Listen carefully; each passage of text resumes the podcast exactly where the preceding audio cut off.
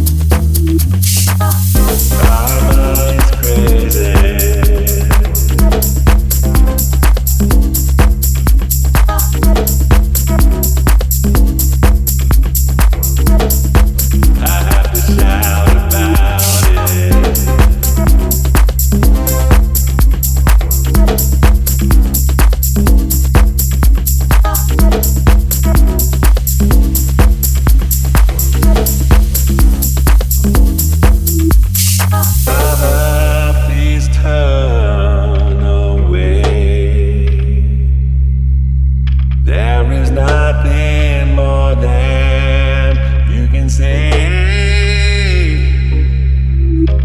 Ah.